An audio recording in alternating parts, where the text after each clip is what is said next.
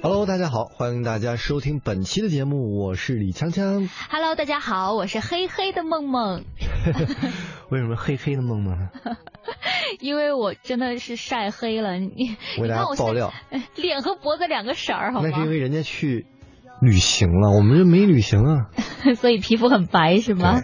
对，我刚刚从马来西亚的沙巴回来，嗯，是个非常美妙的地方，嗯。所以我们今天的节目呢，主要就是跟大家分享一下孟同学在沙巴的奇妙人文之旅。对，呃，我觉得首先要跟大家介绍一下，我有一个特别棒的导游。哦，我这个导游呢有四个名字，感觉狡兔三窟的样子。对啊，呃，他首先是个中文名字，就是大家习惯性的称呼他叫阿宝，但他其实是有一个中文名，哎，我忘记那名字还蛮土的，就是带有很多的这革命色彩，是他的爷爷给他取的，因为他的爷爷呢来自呃中国的广东，是个客家族人。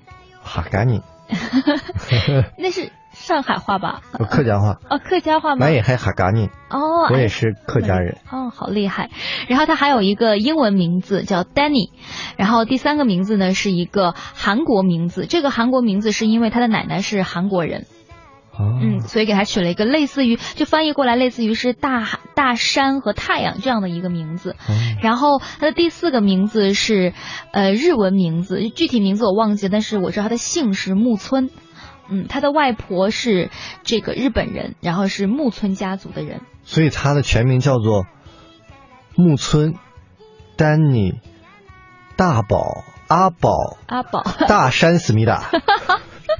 这太长了，奇怪的名字，因为他的呃家里边的长辈，外公那一代四位老人分别来自中国、韩国、日本和印尼，来自四个不同的国家，哦、四国混血。对，四国混血。哎，其实我觉得这种现象可能只会在马来西亚这样的国家发生。嗯，因为我去马来西亚一旦感受就是坐地铁，会发现你放眼望去，不同种族、不同信仰、不一样的人全在这个车厢，就是一个小小的车厢，嗯，全都体现。有穿着传统的印度服饰、留着大胡子的印度人，嗯，还有穿着穆斯林服装的马来西亚人，嗯，还有你像我华人、欧洲人、美国人，还有黑人等等等等，哇，五颜六色的一个车厢，五颜六色有彩色的人吗？非常有趣，对，就感觉是呃一个世界村的民族大融合。对，全在这一个小小的国家里面实现了，真的是这样。嗯，那其实，在马来西亚有很多的华人，呃，我们当时在路边的时候看到一些很好吃的，就是特别受当地人欢迎的海鲜餐厅啊，还有肉骨茶餐厅，什么海鲜海南鸡饭餐厅，都是其实都是马来西亚华人开的餐厅。嗯，然后再比如说我们晚上去做那个按摩，那些按摩店呢也都是有呃老板都是马来西亚华人，但真正给我们按摩的那些。服务员小妹妹呢，都是什么印尼人，还有的是菲律宾人，是这样的。所以其实能够看到，在马来西亚，马来西亚华人可以说掌握着社会很大一部分的经济命脉。当然，这个一部分原因是因为马来西亚华人勤劳。然后非常的聪明，各地华人好像都有这样的品质。哎，对，哎，很愿意去开拓这个事业。但是另外一方面，其实也看出来，就是马来西亚政府对于华人的打压。哦，因为只允许他们可能在其他的除了政治以外的其他领域活动，但是不给他们进入政治的机会。因为在马来西亚有非常明确的规定说，呃，华人呢不能够从事政府要职。就是政治啊，一定是要把握在牢牢把控在马来西亚人自己的手里的。那再比如说，其实，在其他方面也能够看出来，马来西亚政府对于华人的一些打压，呃，例如在。在入学问题上，华人和马来西亚人如果要想进入同样的学校，分数会比马来西亚当地人高很多。所以这也是直接导致了进入大学之后，为什么有很多的马来西亚华人会不选择在当地。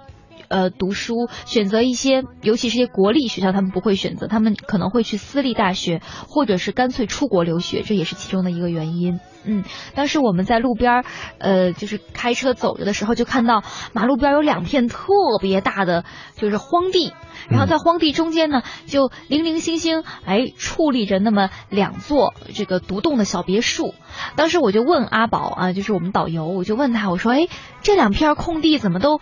就就杂草丛生，好像也没有这个有效的利用。我我就问他，我说这两块地是属于政府吗？他说不是，其实这两块地就属于这两栋房子的主人。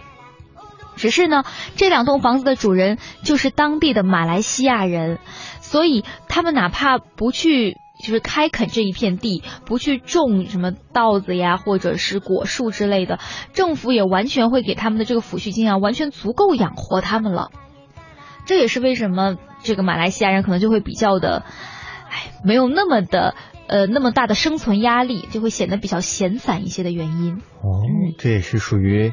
其实马来西亚特殊的国情和环境所产生的一种特殊的，嗯，怎么说呢？人和人之间的不同。对，就是明显感觉在马来西亚这个社会当中，华人呃这个地位，其实还是和马来西亚当地人是有很大的区别的。哎。